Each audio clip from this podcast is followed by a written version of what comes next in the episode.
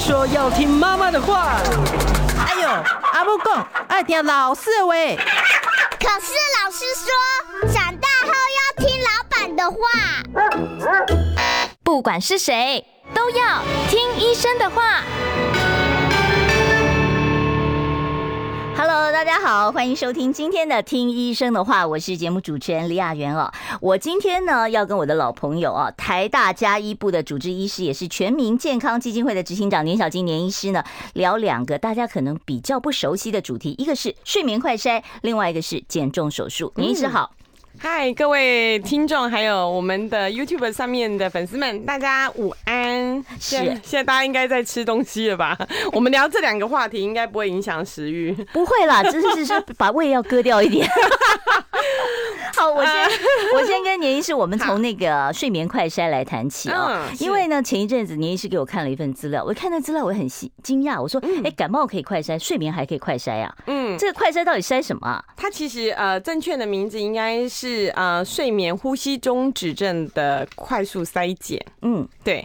那呃，那不用去睡一晚呢？对，其实呢，我的老师辈们还还有人跟我说，你应该要纠正一下，应该要叫做就是睡眠止息症。睡眠止息症，然后王教授有听到，我有帮你证明，但是呢，你知道吗？为什么要改成这个名字？不是呼吸中止，不是很清很清楚吗？对对对，就是那个止止息症一讲出来的时候，大家就听不懂，就很像那个归息大法。我说归息大法，大家可能比较熟悉。然后后来呢，就是我们其实有在官方的资料，其实为了要让大家比较快速能够呃呃记得住，就是我们现在还是称为就是呃睡眠呼吸中止症。嗯，也就是说，我们可能在在睡觉的时候啊，会停几拍，呃、停呃几秒。哎，可能会到十秒以上这样子。那这段时间呢，其实呢，如果呢，我们有用那个就是居家型的那个连续侦测血氧机，你就会看到非常可怕的事情。因为呢，我们正常人经过这个我们新冠病毒的洗礼哈，我想大家可能家里都有一个夹手指的那个，哎，对对对对对，有没有？夹就知道你血氧浓度多少。大家现在可以把它拿拿起来回味一下，就夹它看，现在跟我们讲话可以啊，吃饭的时候大概血氧都是在九十五以上。对。对，而且那个那个 range 就是一定要都是九十多，到到九十你就紧张了，对不对？对，到九十以下呢，要怎么样达到呢？现在教大家一个小方法，现在呢就开始憋气，不要呼吸十秒钟，然后呢，你就可以看到你的那个血氧机的数值就会从九十五以上慢慢慢慢开始掉掉掉掉掉，掉到你觉得有一点憋不住，大概是不到三十秒的时候，你就会发现那个数值大概就已经达到八十几。八十几会怎么样？脑细胞会开始受影响吗？我们会脸红脖子粗，因为受不了，因为缺氧的情况。所以呢，如果是真正的，是有人在水底下憋气也憋很久啊？那要训练。哦，好，所以正常人自动。停止呼吸是不 OK 的，这不 OK 的。然后大家就可以知道说，哎、嗯，那那这个呃，我们真正有这个严重的这个呃睡眠呼吸中止症的朋友们，呃，如果我们做那个血氧的侦测，可能在睡觉的一整晚哦，你自己都觉得你没醒哈，但是呢，你却发现你的这个血氧的浓度有的时候会掉到只剩下六十几，那会怎么样？六十几的话会会致命吗？不会吧？呃，人有一个就是。唤醒自救的能力，也就是说，我们到那么低的时候呢，其实整个都是在一个呃缺氧的状况，我们的那个呃神神经系统就会自觉的赶快把自己叫醒。所以，赶赶赶快会醒过来了，对，你就会惊醒，然后呃，强迫自己要呼吸，因为这个是自救的一个本能，上天赋予我们自救的本能，所以不会让你说真的就是睡觉睡一睡之后，然后因为那个太胖，然后脖子太粗，肌肉塌陷，然后产生这个呃严重的呼吸中止症之后呢，然后就睡昏了，其实不是。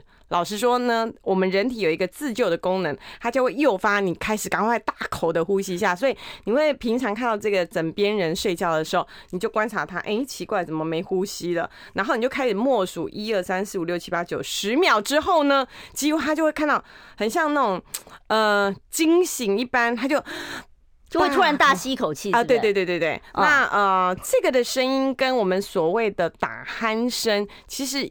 有一点点不太，声音有一点不太一样。你即便打鼾，你也不见得会有睡眠呼吸症。啊，对，这其实是两回事的。但有睡眠呼吸症中止症，你一定会打鼾吗？呃，有呼吸中止症，大部分的人可能你都会听会听到打鼾声，但都不会自己听到。哦，那那个有小 baby 那种猝死，是不是也是属于睡眠呼吸的呢？这个就要呃，小朋友的猝死就有很多种原因，有的时候是因为先天结构，他呼吸道呃不不畅通，嗯，那因为小 baby 他又没有办法自己的翻身，就像那个有呼吸呃。这个呃，就睡眠呼吸中止症的人，他正常呼吸，因为所有的的这个肥肉肌肉松弛的时候就压在上面了，对不对？就像我，啊就是被压住了，那我们就难以呼吸，对吧？嗯。那所以呢，有一种方式是就是侧睡。哦，侧睡侧哪边？侧他说侧左边的话，对胃比较好，不会你逆流。看你跟哪个人睡觉比较舒服，你就侧哪一边好了。就是左侧右侧其实都无所谓，就是它会让这个呼吸道变扁的程度会改善。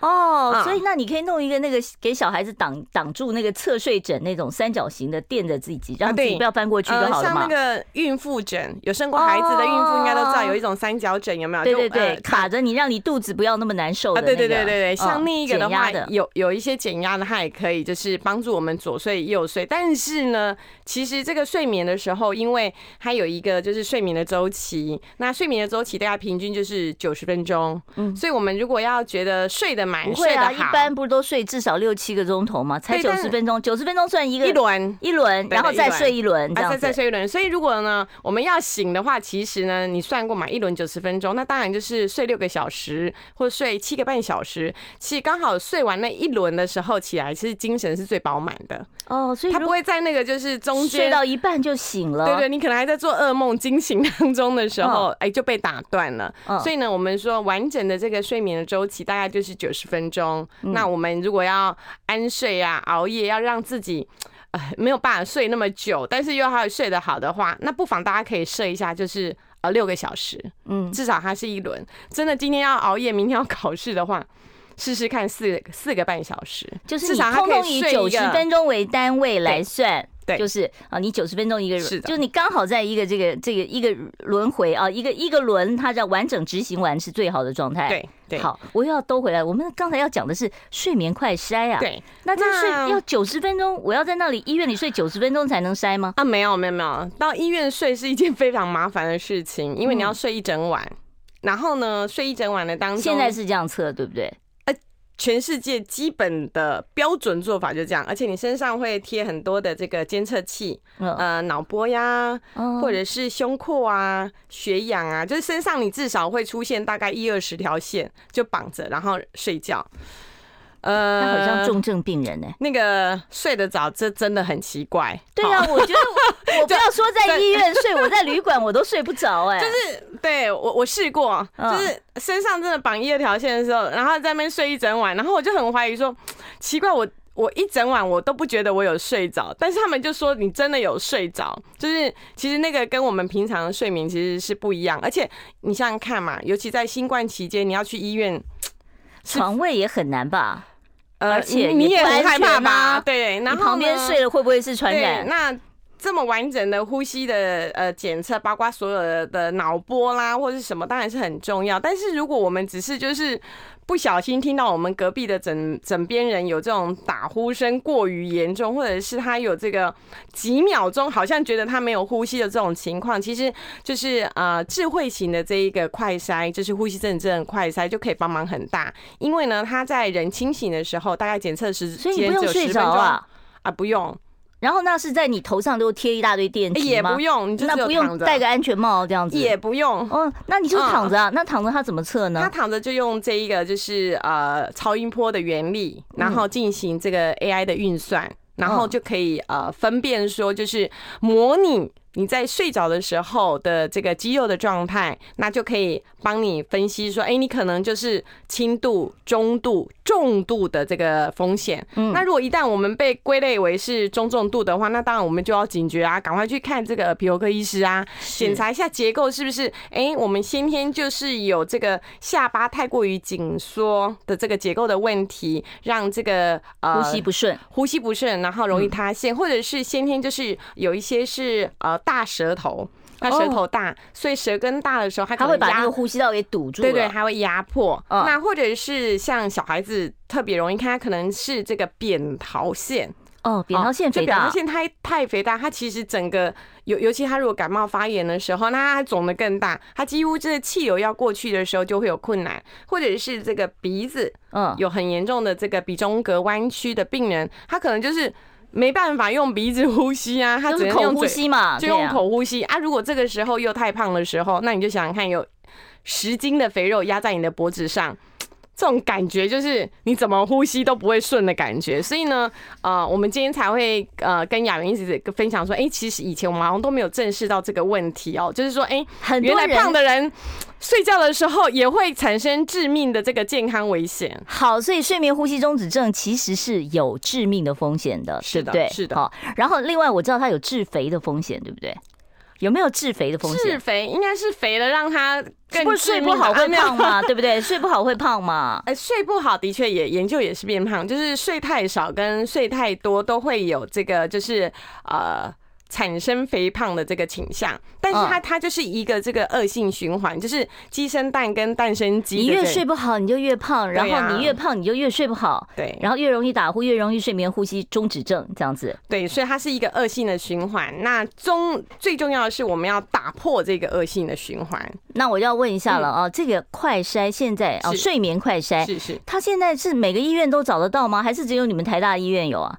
呃，目前为止应该是。还没有普及，因为它是一个就是在呃上个月台大医院跟刚刚发表对，跟好心肝基金会跟那个安克才一起。就是共共同发表的一个就是临床可以使用的，那所以呢，应该是会慢慢的所有的这个健检中心或者是其他的诊所，应该就会慢慢的普及，因为很方便啊。我我如果听到说，哎，那个哎，这以后会不会变成健检的项目之一了哈？应该是会越来越普及，因为它快速的就可以知道。嗯，好。至于这个睡眠快筛，它到底准确度如何？我待会儿再继续来请教年小金年医师哦。我们稍微休息一下，待会儿呢再回到我们。听医生的话，节目现场不要忘了帮我们按赞、按分享，而且要订阅我们的频道，谢谢。我关心国事、家事、天下事，但更关心健康事。我是赵少康，推荐每天中午十二点在中广流行网、新闻网联播的《听医生的话》。我们邀请到的都是国内数一数二的医疗权威，给你一个小时满满的医疗资讯，让你健康一把抓。除了收听以外，还要到 YouTube 频道上订阅 I Care 爱健康，按赞、订阅、开启小铃铛，爱健康三支箭，一件不能少。今天现场为大家邀请到的是台大家医部的主治医师，也是全民健康基金会的执行长你好金年医师啊。呃，年医师今天跟我们谈的主题呢是，其实是两个主题啦，一个是睡眠快筛，一个是减重手术啊。我们刚才讲到那个睡眠快筛，是说十分钟你也不用到医院去睡一晚，但是第一本第一个就是说它现在还没有很普及了，大家可能还要再等一等。第二个就是它有健保吗？还是自费？它是一个自费筛检，就是所有的这个健康检查的部分，其实我们国家的健保资源都是呃用在刀口上，所以这些呃你要了解自己健康的这些检查部分，就跟呃健检中心一样，它其实都是自费的。是，那另外一个重要的问题就是。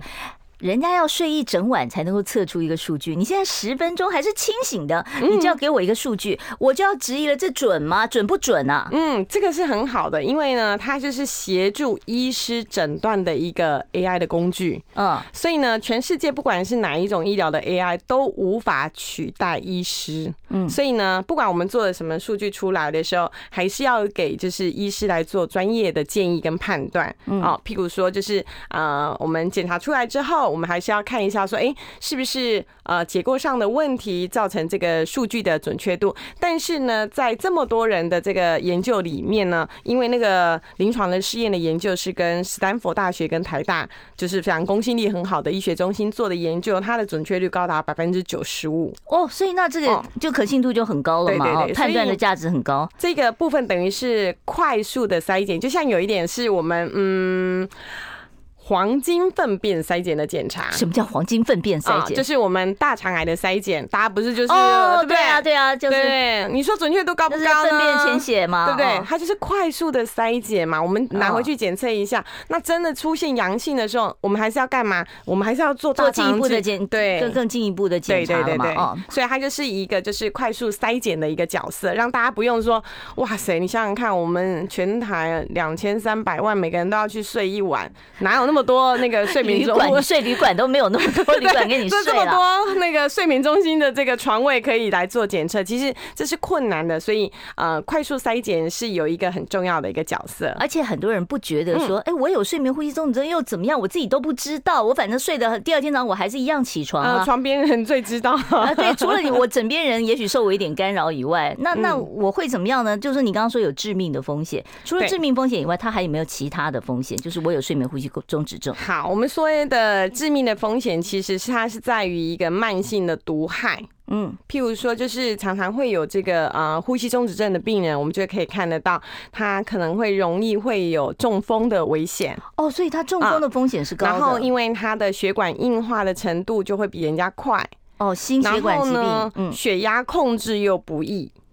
哦，睡眠呼吸中止症还会影响你血压呀？对，就是血压控制，就是它没有办法像那个一般没有呼吸中止症的人控制的比较好，而且它的这个猝死率又是一般人的大概就是没有呼吸中止症的人二到三倍。嗯，那除了这些慢性病之外呢，就我们最担心的就是你血管一直不断的这个产生硬化，其实脑内的这一些就是我们常讲的，我们最担心的就是失智、认知功能，对，它会慢慢的退化，而且退化的速度比较快。那肥胖症当然只是说哦，好像是肥胖，外表看其实不是，因为他的心血管受伤的程度还有很多，因为。这一个就是恶性循环产生出来的这一些肥胖症的问题，都会陆陆续续的产生。那所以呢，最严重的其实我们看过，就是自己没有办法自己知道说自己有没有呼吸中止症的问题，结果呢，都觉得自己每天晚上都睡得很好，然后呢，可是呢，他开车的时候就度估。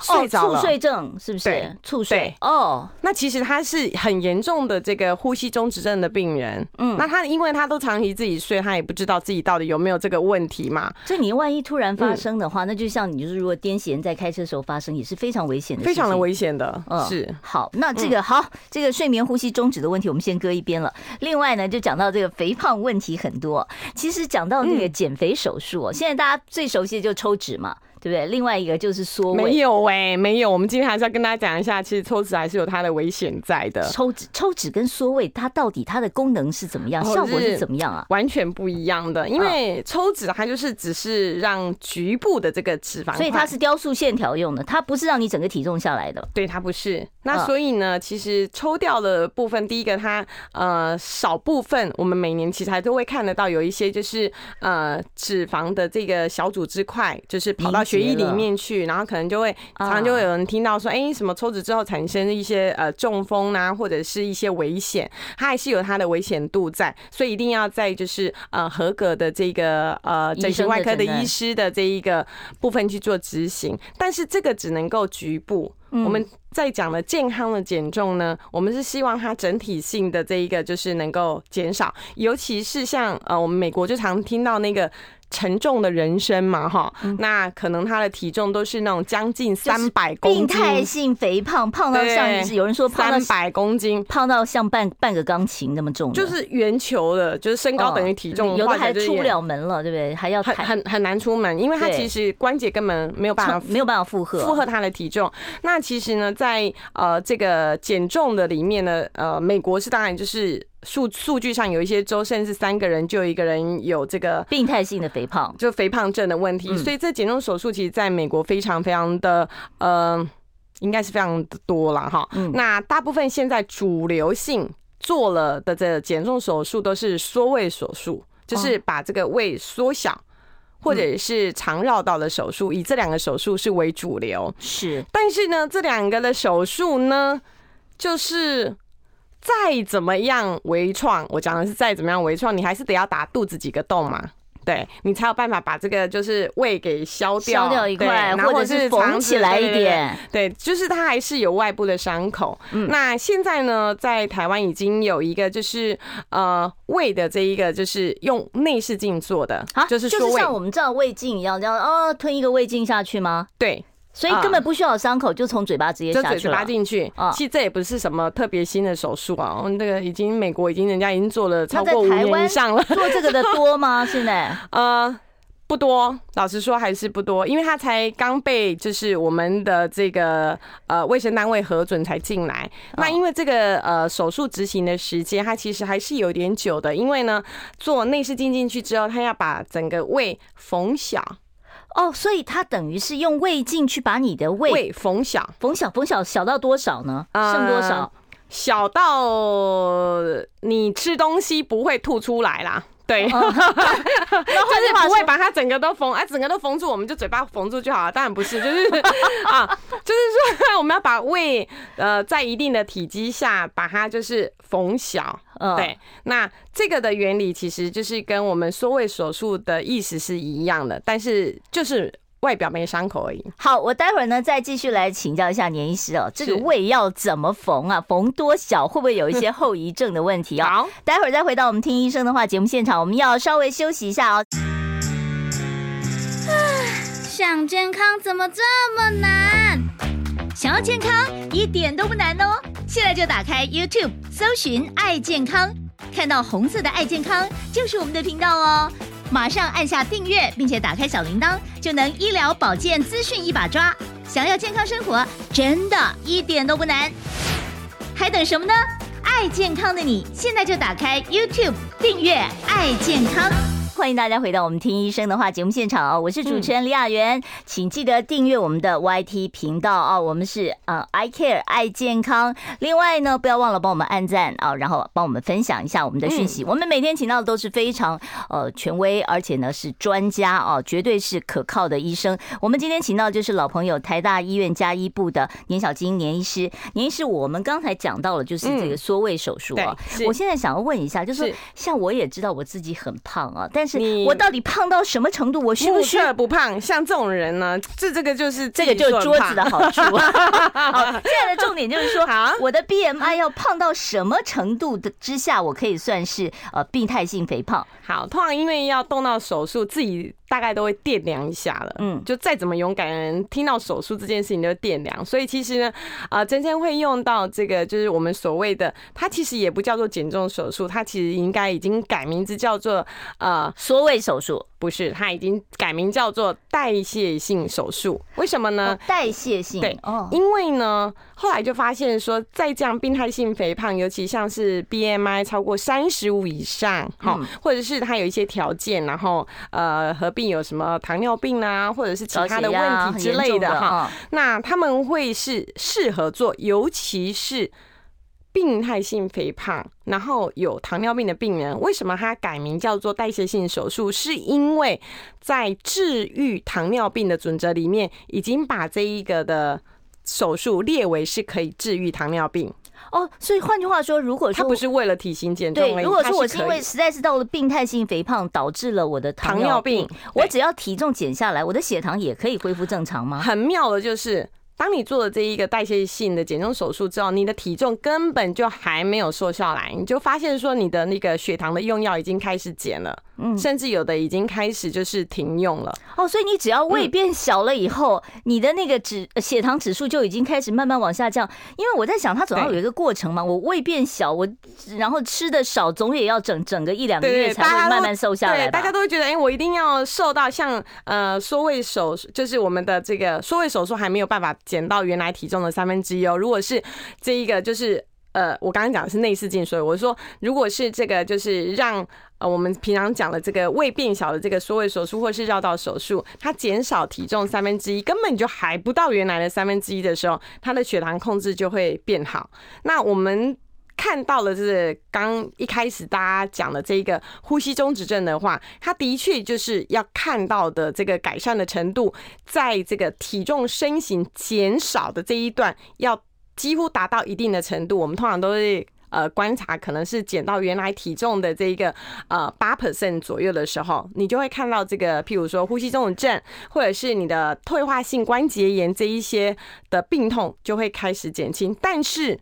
这一个糖尿病的部分是很奇特的，所以现在有很多的研究都在发现说，哎，为为什么我这个明明就是做完之后也还没看到体型完全的减了三分之一，但是呢，糖尿病就自己就好很多了，是有机会可以治愈的。哦。所以糖尿病不要那么绝望，就觉得说我一辈子都要打胰岛素了，没有这样子啊，就是说你其实只要体重能够下得来，现在就是说很多病态性肥胖的患者，他根本就是瘦不下来，你光靠饮食运动是不够的。对不对？那有没有办法用靠服药就把这个体重降下来？嗯，是的，是有的啊。就是我们现在有呃罗氏鲜，除了这个台湾，因为台台湾其实老实说啊，能够用的减重的药物比人家少太多了哈。那在国外很多吗？很多啊，然后呢，进来的 呃，人家核核核准使用，可能都已经用了，已经超过五年以上，我们台湾都还没进来，就常常会有遇到这种问题嘛，哈。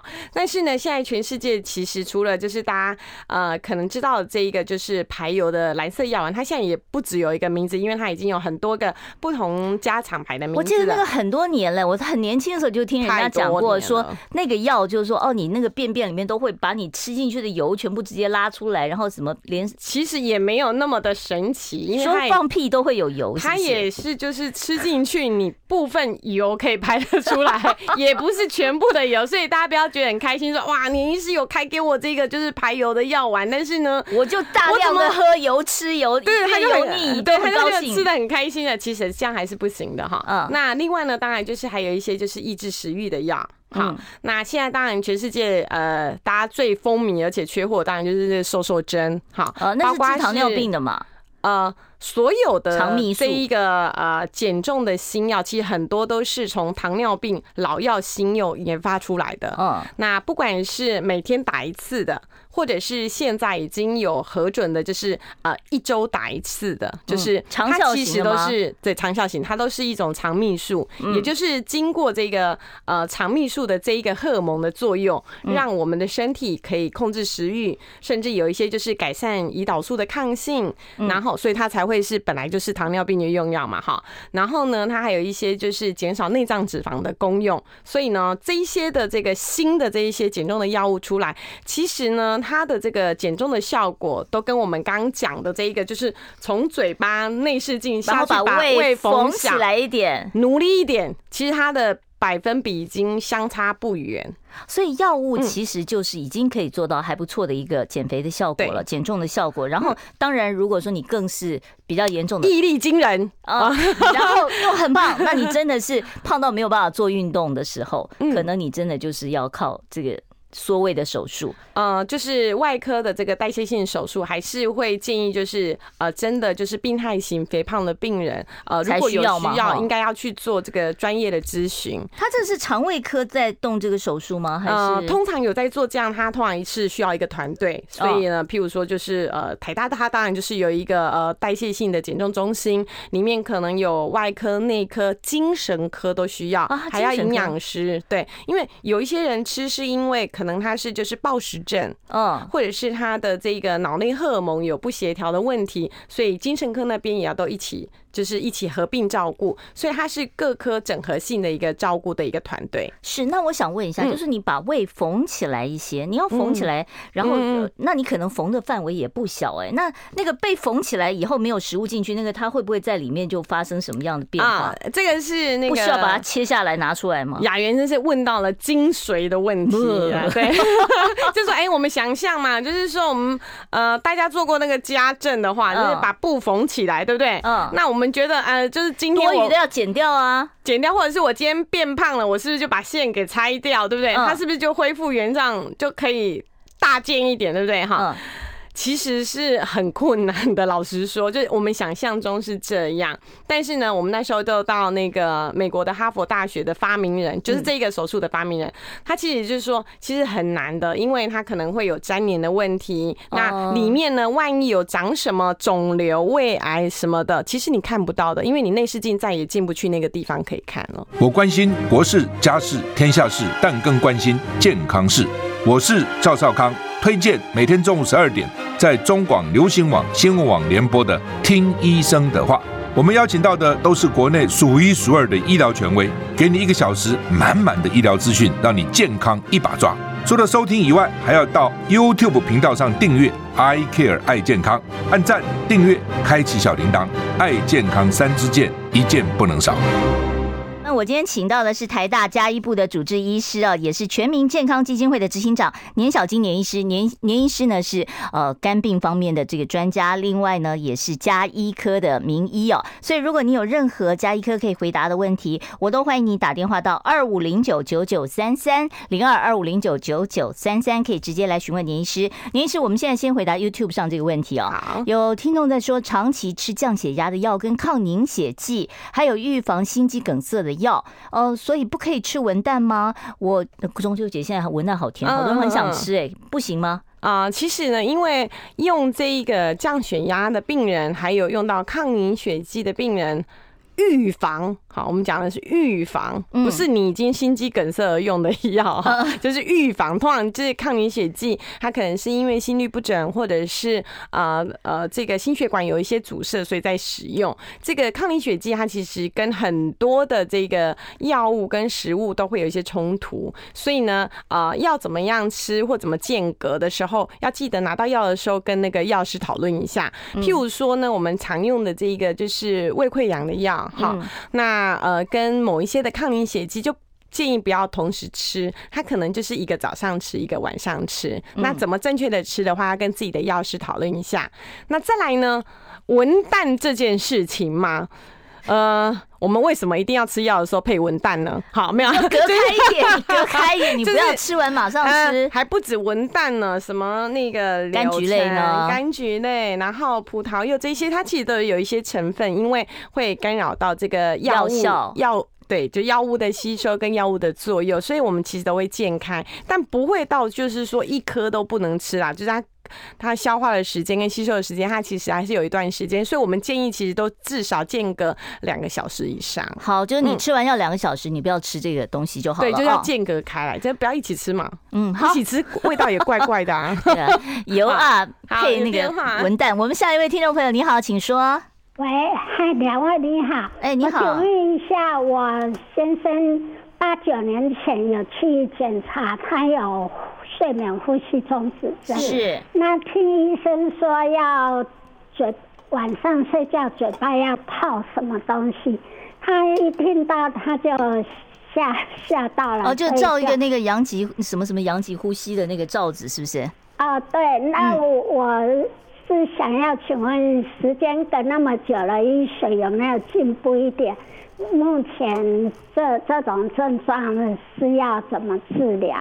好，有没有比较改进一点？好，嗯、谢谢。他不想戴着那个面罩吃睡觉了，觉得不舒服。这是内行人才会问的问题，因为我们今天本来跟雅媛没有想说可以讨论到这个程度了，本来想说下次再继续讨论好了。就是说我们的呼吸中止症啊、呃，我们今天讲的就是怎么样让自己第一步一定要先知道有没有这件事嘛，对不对？所以你要先去做一个睡眠筛检，你要先做快筛，先做这一个完整的检查才会知道。那第二步呢，就是要让专科的医师来帮你评估，到底有什么样的治疗的方法。那目前为止常见的大概三大类的方法，第一个就是说要让耳鼻喉科医师整个检查在我们的五官科，就这个地方跟呼吸相关的地方，到底有没有哪一些是结构性的问题，是你做了什么事。它就是不会改善，因为它是先天的。嗯，那那时候可能就是需要有一些呃不得已的动手术的一一些方式去矫正，但这一招当然就是最后一招啦。好，因为没有人想要因为解决这个问题就去动手术，马马上就动刀，对不对？嗯。那第二个呢，要评估一些结构上的这个角度的问题，还可以就是有一个就是呃牙套哦。哦，有的人睡觉的时候戴个牙套哈，对，就是有一种专属的牙套，个人的牙套。那这个的部分呢，在耳鼻喉科或者是牙科，通常都是在牙科的领域，他们会有专业的评估，然后看一下，就是说我们的结构性的问题到底是不是可以改善。第三个的话，真的有到比较严重的部分，还是会建议就是用这一个就是呼吸器。嗯，那呼吸器它会调整这个就是进去的这个呃气流气流的。大小压力。那能不能带的安稳，能不能带的舒服，就要跟自己的这一个医师来作为就是调整。因为现在都是智慧型的，他不会像以前就是强力，我要给你这么大的压力。我觉得戴上去哈，真的连我自己戴我都觉得有有点恐怖这样，所以必须要有专业的这个调整。好，嗯、请问一下医师，膝盖后面我蹲下的时候很痛，我去看复健科没什么改善，嗯、我看什么科呢？嗯，哦，这个要看什么科？蹲下去。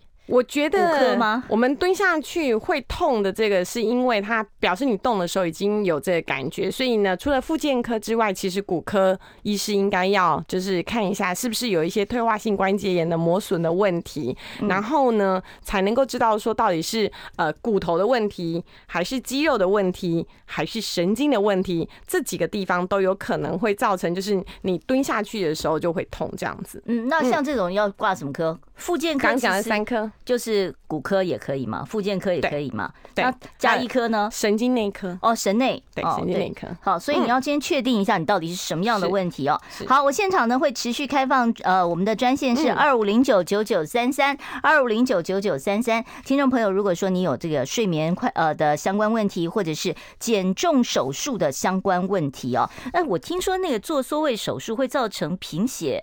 会有这个问题吗？嗯、呃，在一些就是呃，尤其是做肠绕道的手术，它可能会额外的在术后的时候会补充一些就是维他命，因为它的吸收会变得不好。